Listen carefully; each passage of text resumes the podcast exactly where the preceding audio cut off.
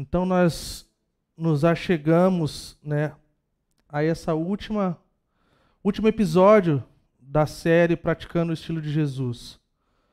É, nós passamos aí já, né, por dois meses, oito semanas, e olhando nessa perspectiva do que é ser um discípulo, do que é ser um aprendiz de Jesus. Nós falamos sobre como esse aprendizado acontece, nós falamos dos objetivos que chegou até a ser repetitivo, mas eu espero que essa repetição se torne uma segunda natureza para a gente um dia. De conforme nós ouvimos tanto falar, que de tanto nós olharmos para essa realidade, a gente possa estar vivendo de forma encarnada essa coisa de estar com Cristo, de nos tornarmos como Ele e de, nos, de praticarmos as coisas que Ele fez. Isso mostra o quanto uma comunidade está desejosa em fazer a sua vontade, viver uma vida que representa essa questão de sermos portadores da imagem de Cristo, de sermos a imagem e semelhança, né, como fomos criados. Nós vimos também nessas últimas semanas essa questão da formação espiritual que não acontece de um dia para o outro, nem de uma semana para outra, nem de um mês a outro, mas de um tempo de vida.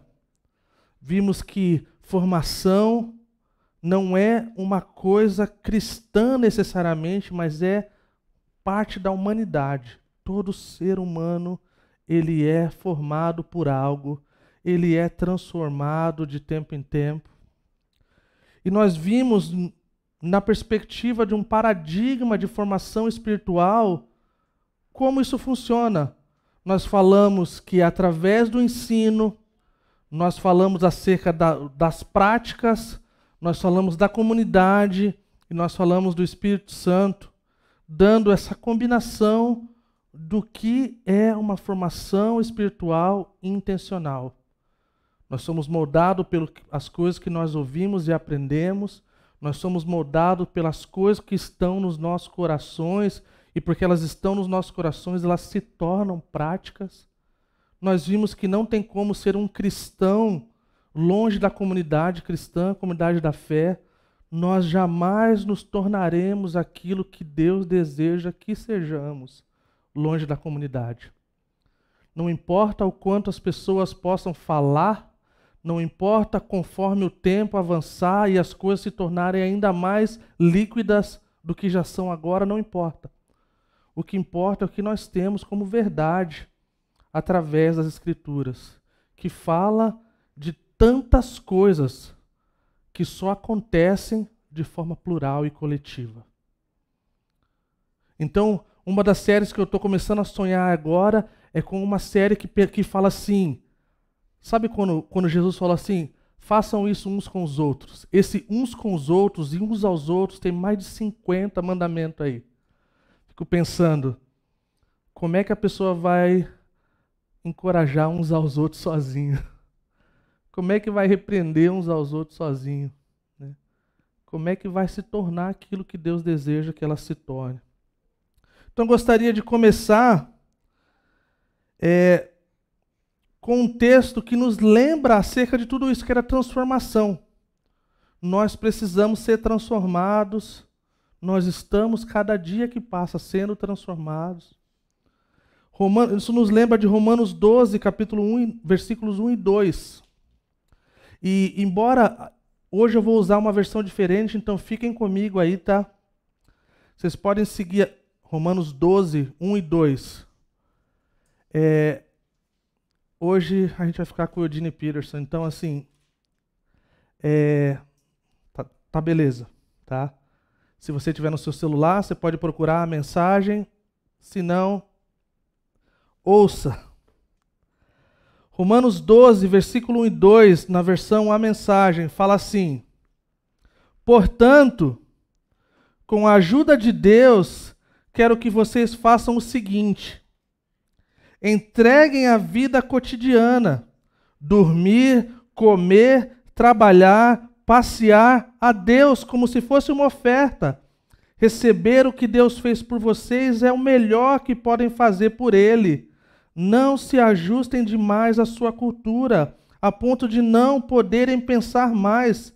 Em vez disso, concentre a atenção em Deus. Vocês serão mudados de dentro para fora. Descubram o que Ele quer de vocês e tratem de atendê-lo. Diferentemente da cultura dominante que sempre os arrasta para baixo, ao nível da imaturidade, Deus extrai o melhor de vocês e desenvolve em vocês uma verdadeira maturidade. Eu amo essa versão, especialmente desses textos. Primeiro, porque parece eu falando normal, né? E primeiro e segundo, porque nos lembra de coisas que nós temos falado durante esses, os últimos dois meses de forma que faz sentido. Ele fala da vida cotidiana, ele fala do dormir, ele fala do comer, que tudo isso faz parte desse culto racional que nós conhecemos na versão antiga. E eu amo isso. Então hoje nós vamos refletir acerca de uma coisa que tem o potencial de sabotar tudo aquilo que nós aprendemos nesses últimos dois meses tem o potencial de destruir tudo que nós estamos construindo nesse aspecto de vida cotidiana, de hábitos e padrões de uma vida saudável, de uma vida que agrada a Deus, de uma vida que está nos levando a um lugar melhor do que nós estamos hoje. Já avançamos na maturidade, no crescimento. Então eu queria ler com vocês o texto de hoje à noite, Mateus capítulo 11, versículo 28 a 30.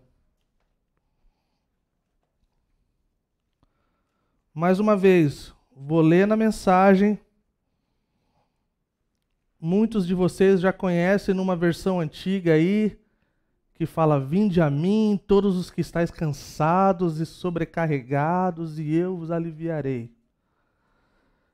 Nessa versão mais nova é é interessante.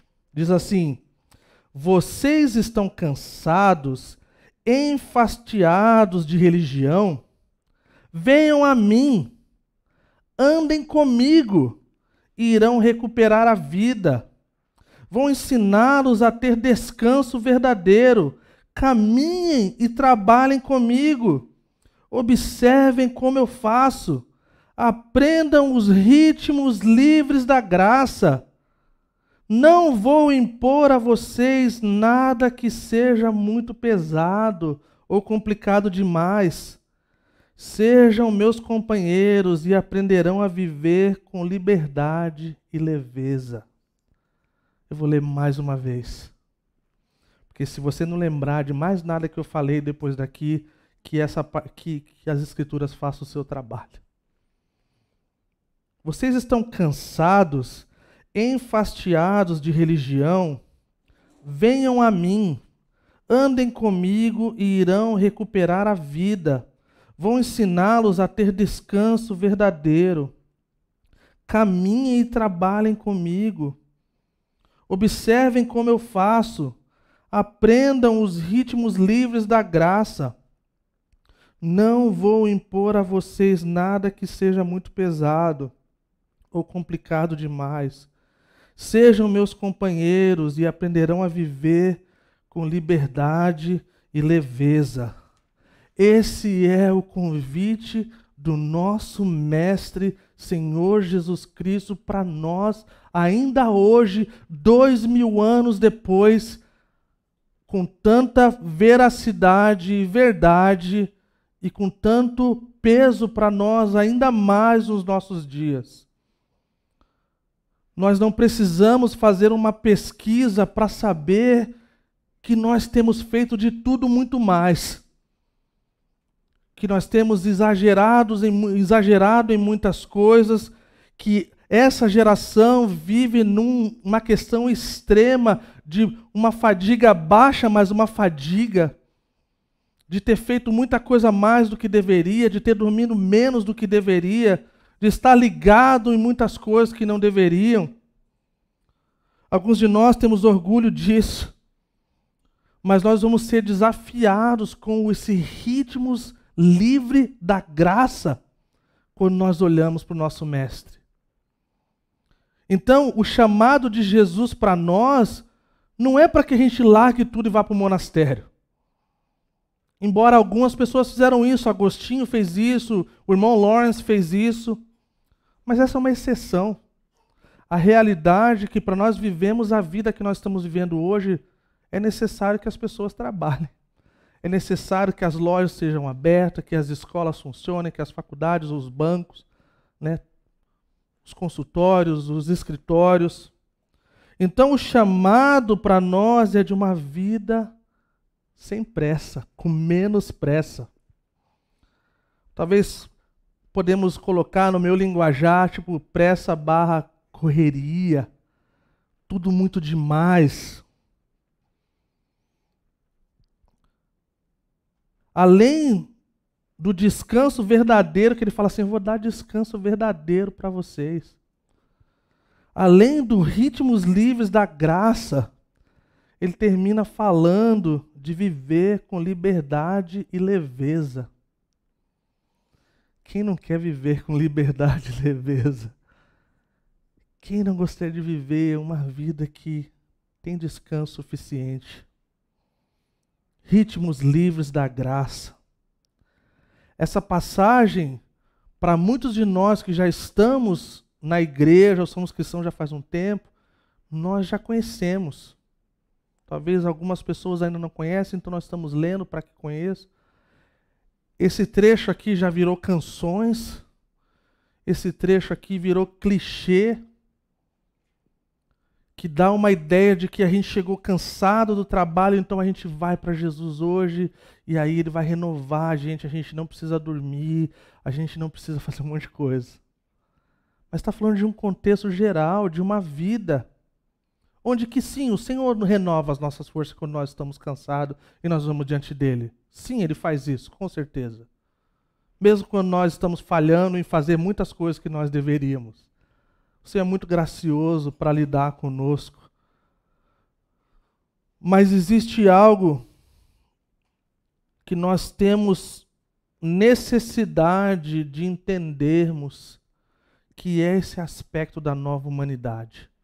Quando Cristo ressuscitou dentre os mortos, ele deu início, então, a isso que ele chama da nova criação. Alguns chamam de nova humanidade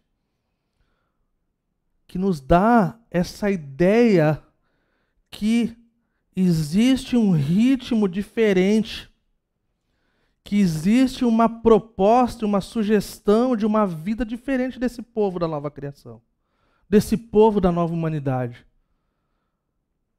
E essa nova humanidade, ela reflete numa humanidade futura, que vocês já estão ficando cansados de ouvir acerca da criação, da queda, da redenção e da consumação, um dia nós seremos completos nessa nova humanidade. Mas até lá, nós não precisamos viver numa vida infernal. Nós podemos viver uma vida que reflete essa humanidade.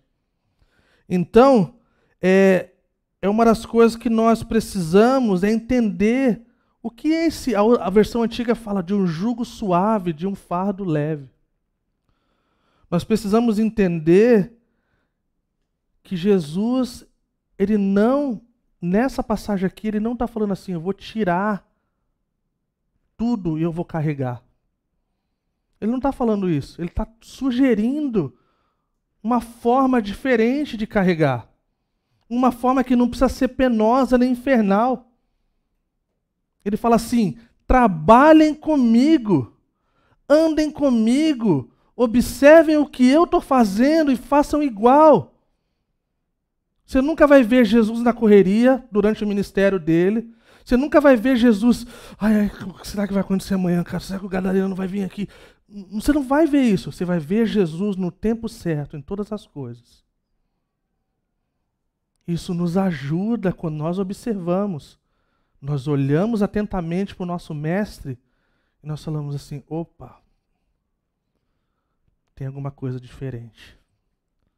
E eu preciso, eu preciso olhar para isso de forma diferente. De outra forma, essa nova humanidade, ela não vai estar representando de acordo com o que deveria. Então, nós seremos igual o povo que não faz parte da nova humanidade.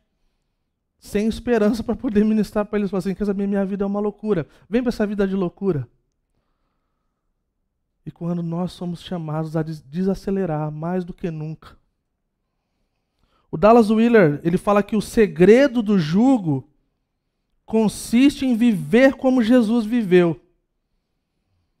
Consiste em viver praticando o estilo de Jesus. Adotando o seu estilo. Olha que ele fala: o nosso erro é pensar que seguir Jesus consiste em somente amar nossos inimigos, andar a segunda milha, dar a outra face, enquanto vivemos o resto de nossas vidas assim como todos ao nosso redor. Então nós cumprimos uma tabela da categoria religiosa, cumprir isso aqui, ó. Pum. Quando todas as outras coisas estão tá fora do esquadro. É isso que ele está falando. Então, é, parafraseando Dallas Willard aqui, é, é, como se fosse assim: o segredo do jugo suave é que se você quiser experimentar a vida de Jesus, você precisa adotar o seu estilo de vida. Você precisa praticar o que ele praticava. Aí sim, nós vamos desfrutar e viver uma vida que condiz com a totalidade de quem Jesus Cristo é. E isso, o que, que isso faz? Isso nos lembra que Jesus, ele não é essa questão teológica que muitas pessoas fazem dele, não é essa questão somente de ética e coisas morais somente, mas é um estilo de vida. Não é uma coisa do fazer ou não fazer. Muitos de nós vivemos uma vida que nós riscávamos, ó, oh, não faço isso, não faço aquilo, não faço aquilo. E Jesus está tipo assim, você não entendeu nada, mano. Volta lá. Deixa eu te ensinar que meu jugo é suave, que meu fardo é leve, que eu não vou tirar o peso, mas eu vou te ensinar a viver uma vida que pode ser mais leve, que pode ser uma vida de liberdade, que pode ser uma vida de descanso. E sabe o que me intrigou estudando para terminar hoje a nossa série? É que essa questão da nova humanidade ela tem um peso no agora, ela tem um peso nos próximos meses e anos da nossa vida e das nossas famílias, mas ela precisa ter um peso eterno que é assim como nós oramos que venha o teu reino, seja feita a sua vontade, assim na terra como no céu, que muitas vezes é interpretado e aplicado de forma tão errônea, está dizendo na verdade assim que Deus seja seja o rei, assim como ele é no céu, ele seja aqui também. E que essa nova humanidade, assim como um dia vai ser tudo perfeito, tem que ter um gostinho desse reino vindouro. Tem que ter esse gostinho de que tem um, o Senhor tem mais para nos oferecer do que essa loucura que a gente está vivendo. Porque é isso que traz esperança. Se for propor uma vida infernal para as pessoas, as pessoas vão pensar: eu essa vida não quero, estou de boa.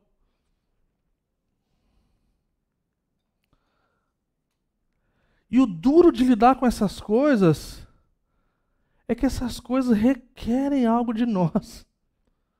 Essas coisas requerem uma responsabilidade de nós. E até isso nos dias de hoje é difícil de lidar com a igreja. Os cristãos evangélicos falam dos católicos a todo tempo acerca dos ídolos e das estátuas. E nós temos talvez muitos mais ídolos nós estamos nos dobrando diante desse, do espírito dessa era. Nós estamos sendo tomados, as nossas casas estão sendo invadidas pelo consumismo, pela comparação, pela inveja, pelo desejo de coisas que nós cobiçamos, que nós não deveríamos. Eu lembrei, a gente estava conversando com os homens, né? A gente tem um encontro por mês, na última sexta-feira do mês, e é como se fosse, a gente tem feito é como se fosse um spoiler do que vai acontecer no domingo. E eu falei que essa questão da responsabilidade é, Sabe quando você é adolescente, você fala assim: o dia que eu for de maior. Não vou falar para levantar a mão, quem já falou isso para os pais. O dia que eu for de maior vai ser bem melhor. Aquela adolescente, não aguento mais, fica me apavorando. Não posso fazer nada. Quando acabar a escola, aí vai ser mais fácil. Sabe de nada. Nós não sabemos que depois requer muito mais responsabilidade, requer muito mais compromisso, requer muito mais intencionalidade. E a gente lembra e fala assim: caramba, eu era feliz e não sabia. Para alguns jovens, a gente mede a responsabilidade conforme o boleto. Enquanto eles não pagam boleto, eles não têm muita ideia do que do que é responsabilidade. Não é verdade? Não sabe o que é um TCC, não sabe o que é um mestrado, não sabe o que é um doutorado. Então, tipo assim, cara, fazer a provinha ali de matemática, português, mano, é a coisa mais mole. Terceirão, uf, mole.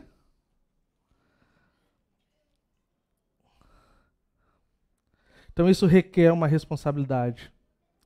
E sabe uma das coisas que quando a gente pensa na pressa e na correria, e nós olhamos para Jesus, nós vemos pessoas inquietas em relação a como ele era. Vocês já viram isso?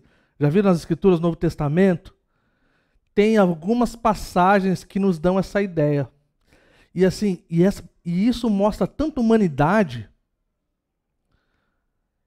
que assim, se a gente for passar aqui, a gente vai lembrar de algumas coisas.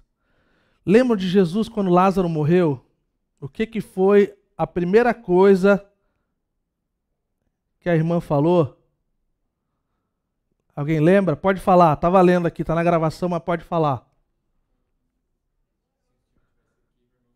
Se você. Em outras palavras, que ele está dizendo assim. Mano, morreu aqui, cara. Tá aí nessa velocidade, mano. Tem que acelerar, mas se tivesse aqui, não tinha acontecido. Você já viu, ou você é esse tipo de pessoa, ou você já viu, tipo, tipo, a gente pode falar de alguém, tá? Vamos dizer que alguém é assim? Que a pessoa é tão de boa e sossegada da vida que você fica nervosa. Os casados aí, eu vi um sinal de.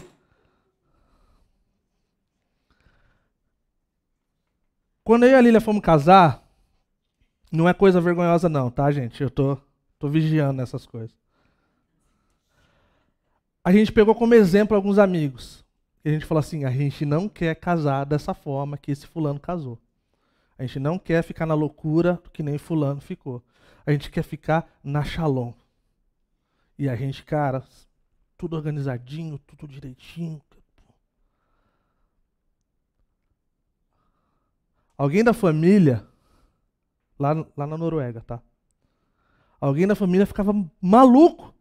Tipo assim, mano, vocês vão casar daqui a dois dias e vocês estão aí, tipo assim, tomando Coca-Cola, mano. Tipo assim, vamos lá, vamos lá. E a Lília, tipo assim, pô, mãe, tá tudo certo, mano. Não, mas não tá tudo certo. Deve ter alguma coisa que não tá tudo. Cara, e foi. E foi. E foi. Não, mas já viu não sei o que lá? Já viu. Mano, deixa a gente em paz, mano. A gente vai casar amanhã e nós vamos sair à noite e só vamos voltar no outro dia. E a gente está de boa. Então era assim com Jesus também. Ele tinha essa questão do tempo tão certo. Para ele, ele não vivia na correria. O relógio dele nunca acabava a bateria, nem o celular. Entendeu? O alarme estava sempre em dia. E as pessoas ficavam de cara com ele. Mais uma vez citando Dallas Willard, tá? Alguém ligou para ele um dia e falou assim: Dallas, eu tenho uma pergunta para te fazer. E você é um cara sábio, você é um cara que entende dessas questões do dia a dia, das práticas espirituais, escreveu vários livros na vida. Eu quero pedir um conselho. O que eu faço com a pressa e com a correria? Diz que ficou um silêncio no telefone. Diz que o silêncio fazia parte da vida do, Dallas Willard. Assim como faz parte ainda na vida de muito introvertido, na vida de muitas pessoas que contemplam mais do que falam, falam menos besteira. É impressionante. Diz que ficou um silêncio.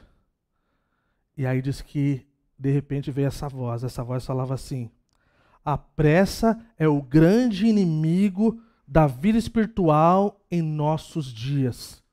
E você precisa eliminar ela sem dó de sua vida.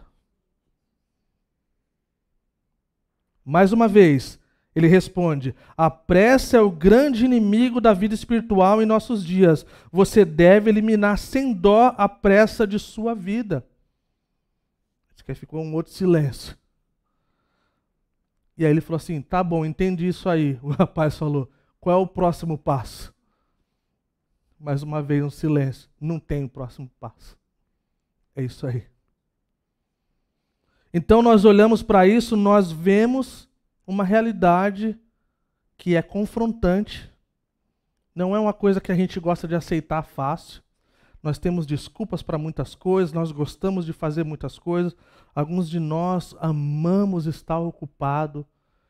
Né? Eu trabalhei por muitos anos num lugar onde havia essa exaltação do estar ocupado mesmo que tua família ficasse para trás, mesmo que seus filhos ficassem para trás, mesmo que um monte de coisa ficasse para trás. E me arrependo amargamente disso.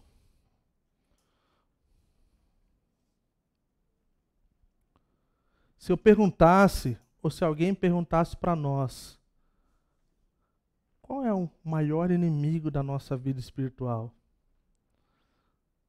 Antes de hoje, talvez nós responderíamos um monte de coisa. Um monte de coisa.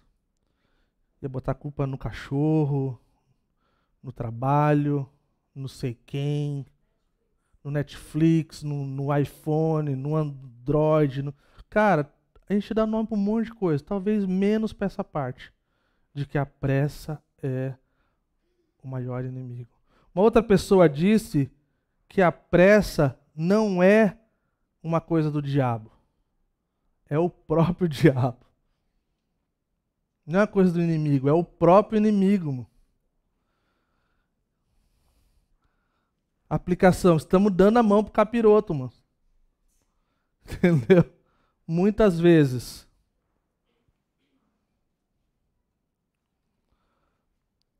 Olha que interessante a perspectiva desse cara aqui, Michael Zigarelli, cara.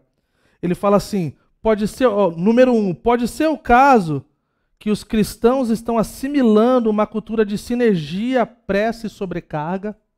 Uma opção.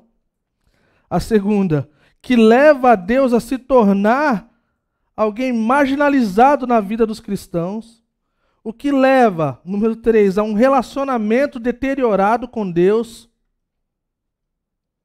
Que leva os cristãos tornando-se ainda mais vulneráveis à adoção de pressupostos seculares sobre como viver, e o que leva mais conformidade com uma cultura de sinergia, de pressa, de correria e sobrecarga. E então o ciclo recomeça. E nós estamos aí, ó, nesse looping da correria maluca, assimilando o espírito do tempo de sinergia, de pressa e sobrecarga.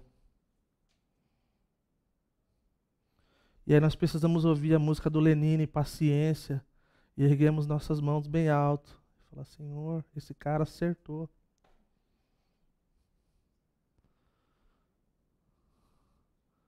Se você nunca ouviu, pode ouvir e vai ser benção para sua vida. O pastor tem uma camisa.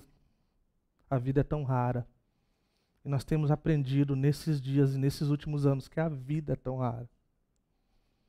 Que nós precisamos fazer, como Dallas Willard fala, sem dó ou impiedosamente, romper com isso.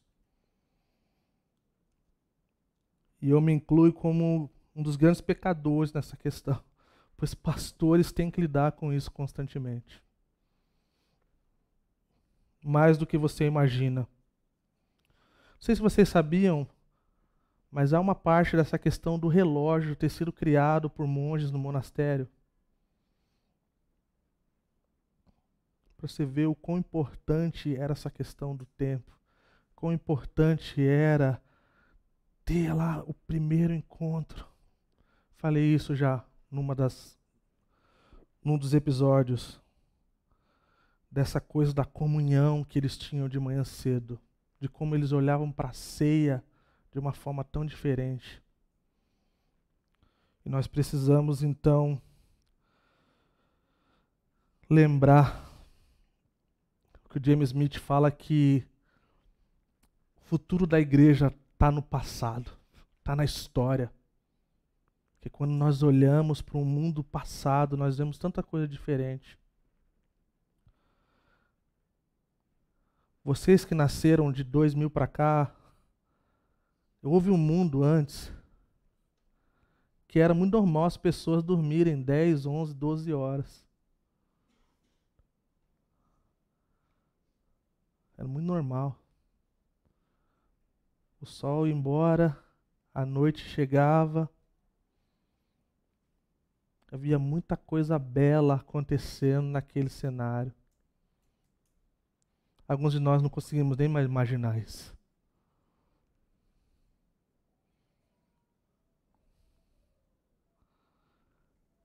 Houve uma época nos Estados Unidos, a maior preocupação do americano nessa pesquisa era que o lazer seria um dos maiores problemas da vida no futuro. Que as pessoas trabalhavam tão pouco. Eles olham para eu, tipo assim, agora? lazer está em falta no mercado. Férias está em falta no mercado.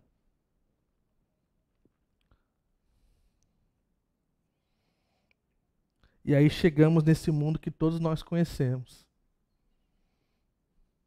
Uma era tecnológica. Onde 24 horas não é mais suficiente para muitas das coisas que nós fazemos e queremos fazer. Eu disse também no encontro dos homens que alguns de nós forçamos a coisa de achar que nós não somos viciados em tecnologia. E eu falei assim, cara, se você quer saber o quão viciado você é com o seu celular, ou com sua TV, ou com o seu computador, fique 24 horas, só 24 horas, sem eles. Tire uma foto das suas unhas, do seu beiço e do seu iFood antes e depois. Se 24 horas depois você tá, estiver sem unhas, mostra um sinal de vício. Se o seu beijo estiver comido, também 24 horas depois, tem um sinal de vício. E se a sua conta do iFood estourou, é porque você comeu mais do que deveria e nessas 24 horas deu muita fome fora do normal. E aí depois você procure sua liderança, um amiguinho ou amiguinha para orar por você e falar assim, é, é que nem eu falava da Coca-Cola. Falou assim: eu não tenho problema em parar, eu só não quero parar. Tão boa, pô. Só corrói o osso lá do frango. Só desentope lá o negócio da pia. Mas aqui no histórico atlético do pastor tá tudo certo, mano. E ainda hoje, alguns meses depois, sem tomar, quando eu vejo alguém no calorzinho erguendo um copinho gelado, dá um dá uma tremedeira. Nós estamos vivendo um tempo, pessoal, onde que existe um termo, um termo médico para isso, para essa loucura da pressa, na questão patológica mesmo. É louco. Uma ocupação, uma pressa patológica, uma doença da pressa. É muito louco isso, cara.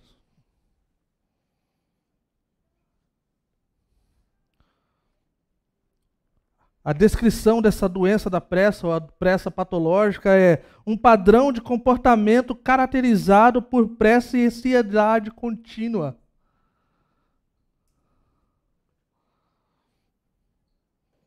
No dicionário.com fala assim: é um mal-estar em que uma pessoa se sente cronicamente sem tempo e, portanto, tende a executar todas as tarefas mais rapidamente e a ficar nervosa ao encontrar qualquer tipo de atraso. Precisamos converter.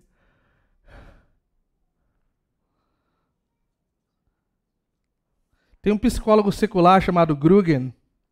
Ele dá aula para os seus, seus alunos. Ele colocava 50 tipos de doenças. E aí ele pedia para os seus alunos falarem se eles reconheciam essas doenças. E normalmente uma ou duas só.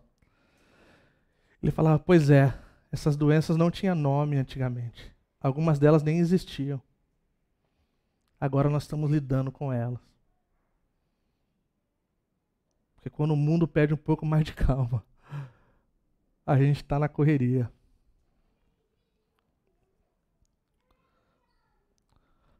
A pressa é violência para nossa alma, gente. A pressa faz com que a gente deixe de desfrutar muita coisa boa que nós deveríamos. E alguns de nós, eu falo para uma comunidade onde 90 e pouco por cento são pessoas casadas e mais, talvez 80% são pessoas com filhos o boleto vai bater lá na frente, gente, e vai doer se nós não fizermos alguma coisa. O nosso tempo com os nossos filhos é como algo que nós temos que tem data para expirar. Nunca fui tão convicto disso. Deus nos deu os nossos filhos como herança que a Bíblia fala que eles são como herança, como uma recompensa, algo bom, mas que eles são como flechas para serem lançados. O dia que eles forem lançados como flecha. Não importa que carro eles andaram, não importa que casa eles viveram, que importa o quanto que os seus pais construíram com eles e prepararam eles para a vida. E eu tenho que falar isso porque é uma das coisas que nós, como comunidade, precisamos relembrar. E aí nós precisamos aprender com Marcos Piangers, que é um ateu que nem, nem acredita em Deus, que fala sobre isso. Fala da importância de crianças terem os seus pais na fase da vida deles e de quanto isso, no aspecto formativo, faz diferença. E quando nós não damos atenção para isso, nós vivemos a nossa vida e quando então nós nos deparamos, nós, traduz, nós transferimos tudo isso. Essa correria maluca. E aí eles crescem pensando: nossa, vai ser assim até o fim. Porque aí depois vai ser o meu, o meu jeito de fazer correria, vai ser o meu jeito de fazer as coisas. Uma das coisas que eu tenho aprendido com a minha esposa, que é educadora infantil. Às vezes eu chegava a trabalhar na Noruega, eu trabalhei mais do que deveria, eu viajei mais do que deveria, eu fiz tudo que imaginado que deveria. E me levou a quase um burnout. E um dia eu cheguei em casa muito cansado, depois de, sei lá, duas semanas na África, sem luxo nenhum. Coisa difícil. E eu lembro de meu filho querer brincar comigo. E eu não tinha energia para aquilo. A Lília veio assim e falou assim: Cacá, tá, é só 15 minutos. Só isso. Eu ia lá, brincava. 15 minutos eu ficava ofendido, falava assim: nem liga mais para mim. Já passaram por isso? Eles pulam em cima de você, eles querem atenção, eles querem brincar. Passa 10, 15 minutos, você quer atenção e eles não querem. É de estarmos cientes dessas coisas. De ganharmos o coração deles enquanto o coração deles está disponível. E por isso a pressa é violência à nossa alma, porque afeta a gente no mais profundo do nosso ser. Somos bombardeados com tantas coisas que nós precisamos desacelerar urgentemente.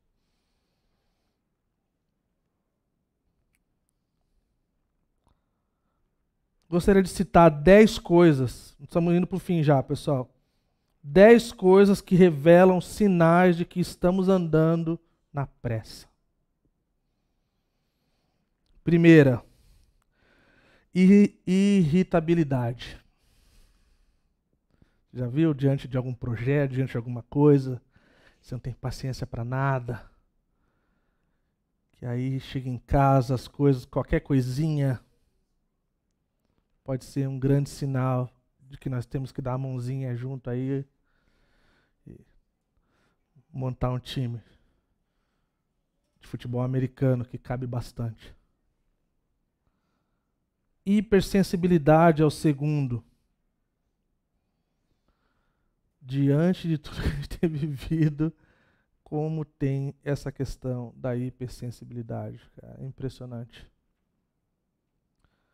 Número 3, Algumas pessoas mais visíveis do que a outra. Inquietação. Cara, já viu pessoa inquieta, cara?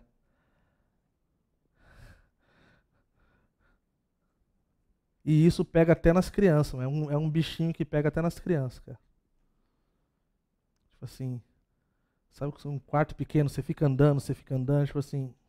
Mano, o que você está fazendo? Número 4. Excesso de trabalho compulsível compulsivo. Quando pessoas vão, vão, vão, vão, vão. E um dia a casa cai.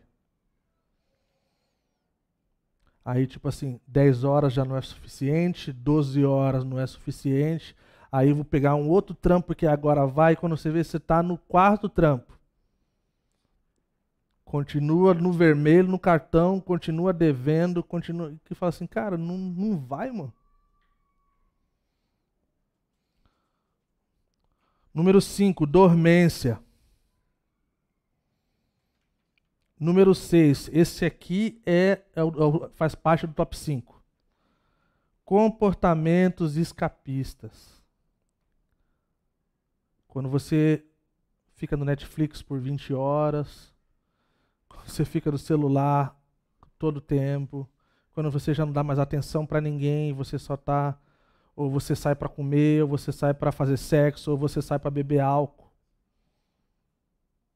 E isso vai, isso vai. E por um instante dá um senso de tá beleza. Só que sempre depois disso a gente sabe como funciona o pecado. E esse pecado, o escapismo, é uma coisa terrível. Lembrando que nós não vamos ter esse comportamento escapista para coisas ruins, que não são gostosas, que não são legais, tá? Já falei sobre isso. Se você não gosta de berinjela, nem de brócolis, você não vai ser tentado com o pecado da gula, tá? Você vai ser tentado com coisas que são gostosas por um tempo. Número 7, desconectado com a nossa identidade chamado. Coisa que nós já sabemos, faz parte da nossa vida. Isso aqui, ó, eu sou esse aqui, cara. Então já começa a estar desconectado com isso, a gente já não sente mais prazer no que nós estamos fazendo. E todos nós, de tempo em tempo, passamos por isso, tá ok. Mas existe uma forma que nos mostra como uma bússola que alguma coisa está apontando para o lado errado. E essa é uma das coisas que pastores tendem a fazer muito bem.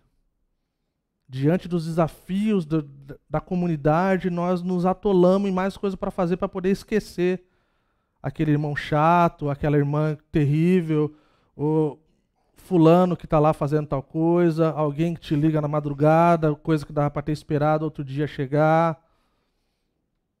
É coisa que não funciona, é coisa que dá BO, é coisa que. Um monte de coisa e a gente então transfere para as outras coisas. E perdemos nosso, a nossa identidade chamada. Falou, opa, peraí. Não, não, esse aqui eu. Volta, volta lá.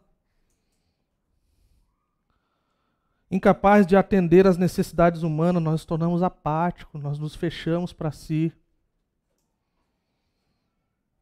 Nove, acumulação de energia. Alguns se tornam extremamente energéticos, outros sem energia alguma. Também já experimentamos isso, muitos de nós. E o número 10 é o que faz parte da vida de muito crente, que é deixar para trás as práticas espirituais. Nós deixamos de orar, nós deixamos de ler a Bíblia, porque nós estamos correndo. Nós estamos correndo. Então, pessoal, nós temos um problema. Ah, mas eu não tenho esse problema. Dá a mãozinha para o amiguinho que nós estamos todos juntos aí. Se você não tem. E esse problema ele não é resolvido com mais tempo. Não é.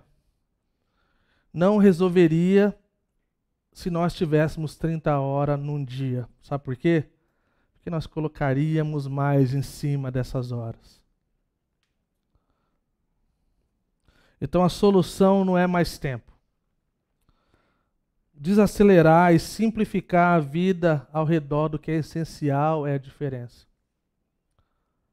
Ah, mas é, não, você não entende. Eu, é, a minha vida é assim, é corrida mesmo assim.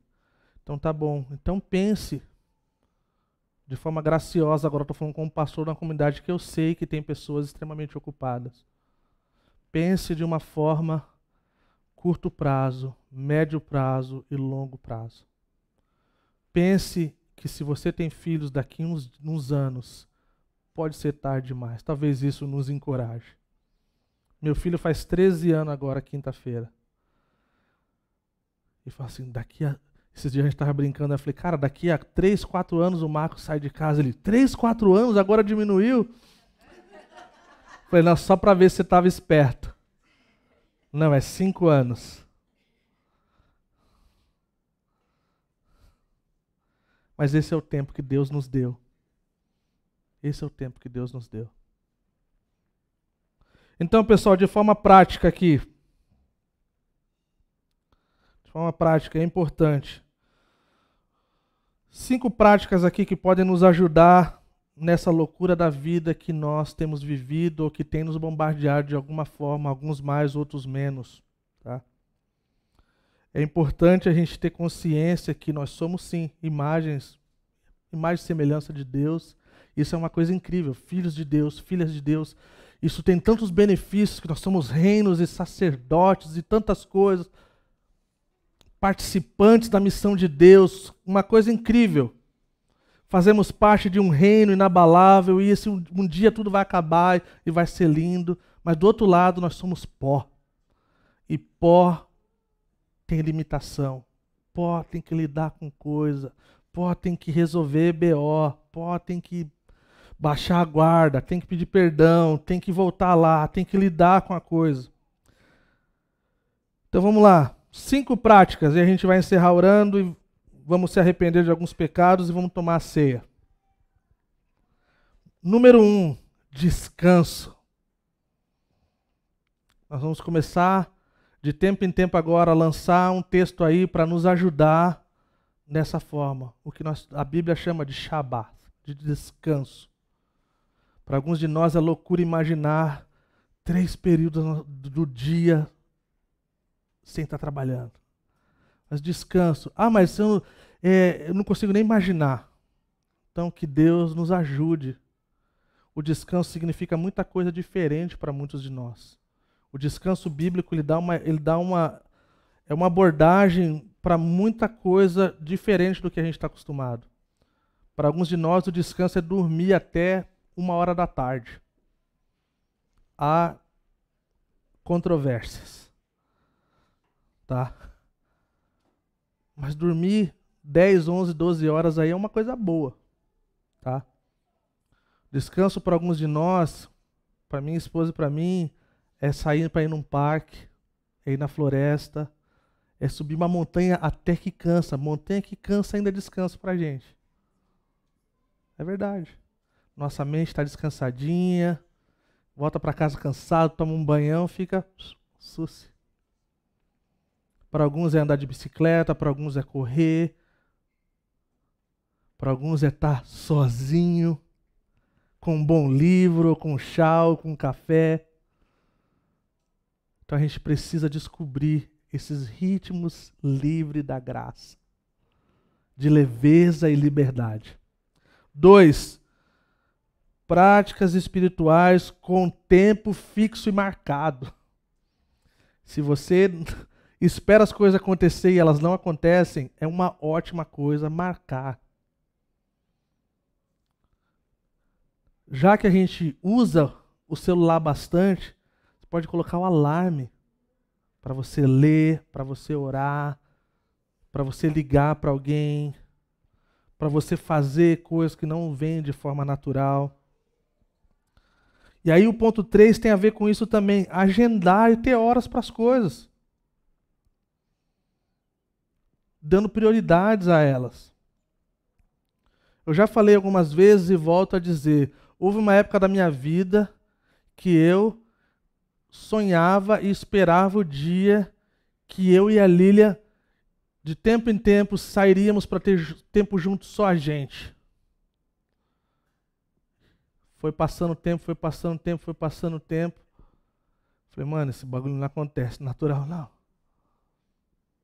Tem que marcar. Ah, mas é, mas que loucura, cara. Isso aí é loucura mesmo. Uma loucura que é melhor do que não fazer. Hoje de manhã, por exemplo, eu não falo como alguém que já alcançou alguma coisa, eu falo como alguém que está ciente dessa coisa. Essa semana agora que vem eu vou ensinar a semana toda, das nove e meia a meio-dia e meio, sobre um tema que não faz parte do meu know-how e vai sair na gravação, né? Faz parte do meu know-how.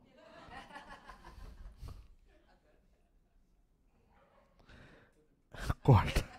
Sai no shorts. Não, é um tema que eu amo.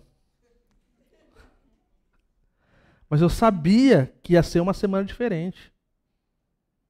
A gente acordou de manhã. Eu falei assim, cara, hoje eu vou mais cedo para a igreja. Eu venho, normalmente eu venho mais cedo, mas à tarde, depois do almoço. Falei, Lilia, hoje eu vou mais cedo, antes do almoço. Vou acertar as coisas, preciso acertar das minhas anotações aí e o negócio para a semana que vem. As crianças já estavam lá sentadas, já haviam comido alguns, já estavam assistindo. Falei, Lilia, vamos ali. Saímos, tem uma padaria perto de casa agora. Só nós dois, tomamos café. Com a Shalom nos rodeando, sem criança gritar, sem criança se pegar, sem criança saber que canal, que, que filme que vai assistir, tem que ser um que dá para os três. E ali, gente, não foi uma hora, nem duas, nem três horas. Foi o tempo de a gente sentar, pegar uma coisa gostosa, tomar um café ruim de padaria com açúcar, um suco de laranja. E foi demais. Ganhamos o dia, zerou aí, estamos na igreja, na casa do Senhor, tá tudo certo. Amanhã de manhã cedinho eu vou para esse lugar, vou ensinar e a vida continua. Número 4, uma vida simples. Vida simples é simplificar tudo que a gente pode. Hein? É pensar duas vezes antes de se meter em coisa que nós não precisamos. Realmente isso é necessário? Será que eu preciso mesmo disso? Diante dessa avaliação, eu falei para Lilian: não vou aceitar mais ensinar semana como essa.